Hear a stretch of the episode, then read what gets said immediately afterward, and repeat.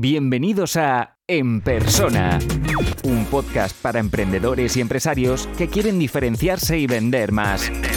Recuerda que puedes recibir todos los recursos gratis en enpersona.com. Si quieres acceder a la membresía para tener acceso a todos los contenidos, las sesiones en directo, las mentorías grupales, la comunidad y el soporte, Apúntate ahora en enpersona.com.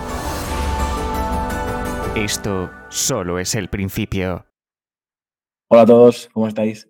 Otra vez aquí con Luis Garau respondiendo a vuestras preguntas.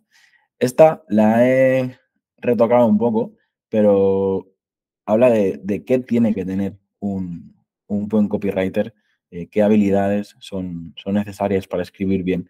Así que si quieres un poco recuperando el episodio anterior donde hablábamos del, proceso creativo y muchísimas cosas más, eh, teniendo en cuenta este proceso, teniendo en cuenta eh, tu profesión, ¿qué, es, qué habilidades son, básicas para, hacerlo bien?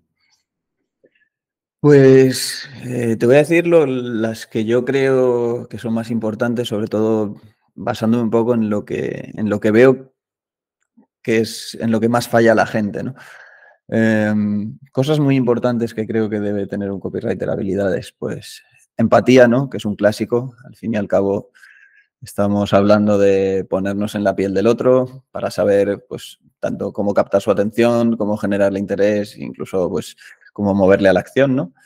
Eh, también capacidad de síntesis, ¿vale? Sobre todo cuando ahora estoy pensando más en las redes sociales, eh, pero, pero también pues, en email marketing o algo así, ¿no?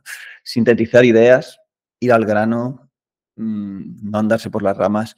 Creo que esto es importantísimo y es algo que yo siempre comento en, en LinkedIn y mucha gente me menciona como, joder, tus publicaciones me encanta porque son súper directas, súper al grano y a mí es que precisamente hago un esfuerzo ahí porque veo que muchas publicaciones son todo lo contrario, ¿no? Son como divagan demasiado, dan demasiadas vueltas, cuando lo, puedes decir lo mismo en dos frases, en vez de soltar una parrafada, dos frases, y queda mucho más, y es mucho más atractivo para la, la persona que lo lee, porque esos textos sintetizados directos son súper atractivos. Y yo me he, dado, cuenta porque, por ejemplo, publicando un, tipo de, publicación que hacía en LinkedIn hasta hace poco, ahora la, he dejado de hacer porque estoy experimentando un poco con temas de horarios y tal, eh, era poner una captura de un tweet con una frase súper directa y luego hacer un comentario también súper directo en el cuerpo del texto. Y funcionaba eso de maravilla. O sea, a la gente le encanta leer esas cosas como ¡pua! súper directas. Yo reconozco que como lector agradezco. Este... Ahora no se me vienen a la, cabeza los libros, pero es como cuando te compras el libro, a lo mejor tiene 80 páginas, pero va al grano, es directo, es una pasada que te transforma lo que estabas buscando, pum, lo encuentras en 80 páginas. Y luego tienes el otro de 360 y, y sabes que más de la mitad es, es paja para, para, para cumplir con los objetivos de la editorial, ¿no? Pues aquí veo un poco lo mismo. Yo me, siento súper atraído por este contenido simple y, directo, pero luego me cuesta la vida generarlo por eso, ¿no? Porque creo que es, al final te cuesta menos eh, poner una parrafada la primera que te viene que no revisar y revisar y revisar hasta, hasta que realmente estás diciendo con las palabras exactas lo, lo que quieres transmitir, ¿no? Sí, es curioso. Mm, ahora no recuerdo de quién era. Eh, hay una historia que no sé quién era que, decía, pero, eh, si hubiese tenido eh, más tiempo le habría escrito una carta más corta, ¿no? Porque a la gente, joder, sintetizar es complicado. O sea, tendemos a, pues sueltas todo lo que te viene, pero ir al grano, ser directo y escribir de forma clara es jodido. Frase de Mark Twain. No es que sea súper listo, sino es que mientras Luis hablaba lo he buscado en Google. Así que... Pues mira, es que es, que es una pasada, porque evidencia algo que, vamos, eh, yo veo ese problema todos los días. Y para eso, a mí, eh, una cosa que me ha ayudado mucho es publicar en Twitter. Eh, aparte de consumir contenido en Twitter, donde ves a mucha gente haciendo ese esfuerzo, no ese ejercicio de sintetizar, pero también ponerte tú a publicar por la misma naturaleza de Twitter, de los caracteres, la limitación, pues eh, te obliga a eso y es un, ejercicio y una práctica increíble. veo que la frase se le atribuyen más de cuatro o cinco autores diferentes, desde eh, Mark Twain hasta eh, Benjamin Franklin a Cicerón, o sea que yo creo que al final es un poco lo que va a pasar a partir de ahora, ¿no? Que tendremos que, hay tanto, tanta información y, cualquiera puede ser creador que, ya buscas y, la fuente es lo primero que hay que revisar, ¿no? Sí, es curioso, porque a mí me sonaba, me sonaba que tenía algo que ver con un presidente de los Estados Unidos, pero igual es mentira. Entonces, es como, esa, como esos memes que sale eh, Abraham Lincoln, ¿no? Como diciendo, crear contenido en Internet es lo mejor que puedes hacer por tu marca personal o cosas así. Esas son muy buenas, ¿no? Yo ya me, estoy tragando varias eh, por culpa de la inteligencia artificial que, vamos, o sea, de momento todavía, si le cuentas las, las manos o miras un poco los ojos o los dientes, ves que es inteligencia artificial, pero hay, hay cada cosa que, que hay que tener cuidado, ¿no? Yo creo que a partir de ahora eh, habilidades clave de cualquier copywriter.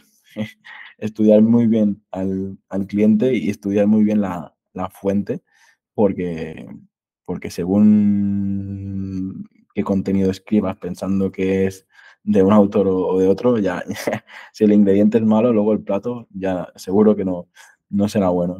que, ¿Y qué más podrías decir? Em, pues iba a decir también eh, claridad mental, ¿no? que al final es, es, algo que te ayuda con esa síntesis, tener claridad sobre cuál es em, la información importante de todo lo que sabes, de lo que lees y cómo expresarla de forma sencilla, ¿no? Extraer el grano ¿no? entre la paja. Y, atención al detalle, esto pues tiene mucho que ver eh, no solo con la forma en que creas contenido, o sea, no solo con el contenido, perdón, que estás eh, publicando, sino también con con eso en lo que te inspiras, ¿no? Atención a, pues, oye, cuando estás consumiendo contenido, eh, consumirlo de forma intencional, o sea, eh, prestando atención a los temas que están tratando, cómo los están tratando, ese gancho, lo que decía en el episodio anterior, ¿no? Prestar atención a esas estructuras que funcionan, porque al final de ahí es de donde realmente tú sacas cosas que funcionan. ¿Y has llegado ya, o todavía no, al burnout de decir, escribo contenido, consumo contenido, escribo contenido. O sea, a mí una de las cosas que me gusta es que mi día a día, o sea, yo no vivo de la creación de contenido. Quizás es uno de los servicios que, ofrecemos, pero no lo hago yo directamente, sino lo hace el equipo. Pero el estar constantemente en esta burbuja de creadores de contenido y creando tu propio contenido y, tal, eh, yo creo que no sería capaz. No sé cómo lo llevas tú, pero a mí hay veces que me dan ganas de volverme granjero, poner el modo avión y irme y, vivir fuera de Internet. No sé si todavía te ha pasado o, no. La verdad es que no, no me ha pasado eh, porque es algo que disfruto un huevo. O sea, disfruto tanto la parte de inspiración o de consumir ese contenido y además aprendo, ¿no? Gracias a eso analizando cada sus partes y ver cómo funciona, porque una cosa ha funcionado y otra no. Pero además también disfruto un montón creándolo, porque realmente creo que crear contenido es la mejor forma de aprender, porque al final crear contenido es enseñar un poco lo que sabes, ¿no? Entonces es la forma más, te da, no sé, te da otra perspectiva, te ayuda, te ayuda a entender lo que sabes y a expresarlo. Y es una forma como de sacar tus conocimientos y darles forma. Y a mí es algo que disfruto un huevo. Yo cuando las veces que, lo he ordenado todo por, por listas y, tengo claro a las 5 o 10 personas que, me aportan y los sigo y comento y tal, esa sensación que, dices la, he tenido, ¿no? al final es consumes, aprendes y luego tu, tu contenido es mejor porque, porque has aprendido y vale. Pero es inevitable el, el entrar porque quieres ver ha visto, ha habido una feria gastronómica en Madrid y quieres ver pues quién ha asistido al evento, hacer un poco de networking online y tal, y de repente acabas viendo, no sé, el último Salvados, o si Ibai ha, liado o no ha liado en su canal de YouTube, y, eso es a mí lo que, lo que quería transmitir, ¿no? Que, estamos expuestos a, a, a tanto contenido que tú que te pasas el día en internet tienes que tener ahí tus propios escudos, ¿no? Para, para no caer en esto constantemente, ¿no? Sí, totalmente. Eh, yo tengo eh, extensiones de Google Chrome que me bloquean los hashtags en, Twitter y, me, me, simplifican a tope el feed para que no me aparezcan distracciones, pero además yo consumo mucho Twitter desde mis listas o incluso desde Flapo, que es la, herramienta que utilizo, que tiene una parte de interacción y a veces voy directamente ahí. No entro ni en Twitter, voy directo ahí y, consumo. Eh, y luego, por ejemplo, en LinkedIn yo intento ponerme ventanas. Luego no lo cumplo porque todos estamos un poco enganchados a estas cosas. Pero yo intento ponerme límites temporales y, tengo muy definidos, eh, como tú decías, la gente con la que me interesa interactuar, la gente de la que me interesa tener más, seguir más de cerca. Y lo que yo hago es coger sus perfiles y ponérmelos en marcadores para ir directo a ver lo último que han publicado. El feed de LinkedIn yo lo intento evitar, intento evitarlo también al máximo porque está llenísimo de distracciones, que a lo mejor no es el último salvados, o sí, pero, pero son distracciones al fin y al cabo. Sí, eran ejemplos, a mí también me ha pasado en, LinkedIn y, no sé, y de repente te sale la historia de cómo se creó las zapatillas ASICS, y que es un japonés, que no sé qué, que tal, y os curráis tanto el contenido, está tan bien redactado, que al final acabas, acabas leyendo todo tipo de, todo tipo de contenido en LinkedIn que dices, vale, y, en mi caso, supongo que me atrae porque me atraen las marcas, me apasionan las historias y tal, pero digo, joder, eh, también podríamos hablar un poco de eso, ¿no? ¿Hasta qué punto hacer este tipo de contenido que atrae a tanta gente? Pero yo hay gente que, me ha compartido historias buenísimas, pero honestamente no me acuerdo ni sus nombres ni sus apellidos, porque a lo mejor se han viralizado tanto por ser una buena historia pero no tiene nada que ver con lo que ofrecen o lo que hacen estas personas, ¿no? ¿No, te ha pasado ninguna a ti todavía? A mí me ha pasado el tema de viralizar eh, muchísimo, me pasó en Twitter, no era con una historia, pero era con un, era con un hilo de pues, herramientas. Y eso tiene un problema grave, ¿no? Y es que sí, tu alcance es una, es una locura, yo creo que tenía como 8 millones de, impresiones ese, ese hilo, pero era, no tenía una relación directa con lo que yo hago, con lo que yo ofrezco, entonces era un poco, pues me trajo todo tipo de seguidores, eh, una cantidad obscena de ellos, 15.000 creo en dos días, pero claro, ¿cuántos de ellos realmente me interesan a mí como creador de contenidos, como, bueno, como emprendedor, ¿no? como copywriter? Pues muchos no, ya te lo digo. Pero bueno, a ver, tampoco le voy a hacer ascos a la gente que me llega, ¿no?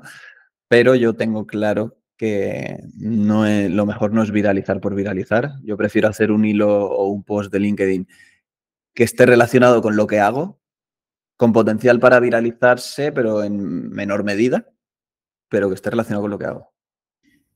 A mí me ha pasado bastante esto de, de que a veces con 50 empresarios buenos yo ya he solucionado el trimestre o el año, ¿sabes? Es decir, no, no, no necesito este gran volumen de, de a ver, 5.000 personas me han comprado el ebook, ¿no? Porque al final en negocios B2B eh, ocurre esto, ¿no? Y a veces, incluso cuando trabajamos el SEO la agencia para, para empresas así, que, que, que, a lo mejor no necesitan 10.000 visitas al mes en su página web, es que a lo mejor lo contactan 100 que son eh, representantes de distribuidoras o, así y, ya han llegado a su objetivo de, ventas de ese mes, ¿no? Porque al final se trata de, poco para, cerrar la pregunta, de tener claro eso, ¿no?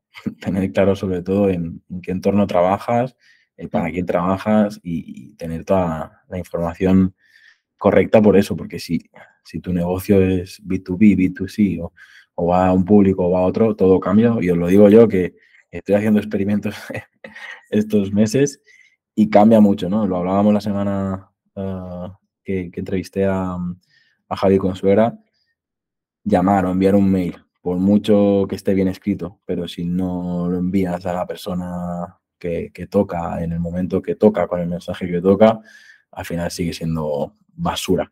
Así que, Luis, ¿qué te parece? Sí, dejamos hasta aquí y seguimos con, con las siguientes preguntas. Venga, nos vemos en el próximo episodio. Si te gusta este podcast, puedes dejar una reseña o un comentario. Es la mejor forma de ayudar para crecer y llegar a más gente. Suscríbete en Apple Podcast, iBox, Spotify o YouTube para no perderte los siguientes episodios.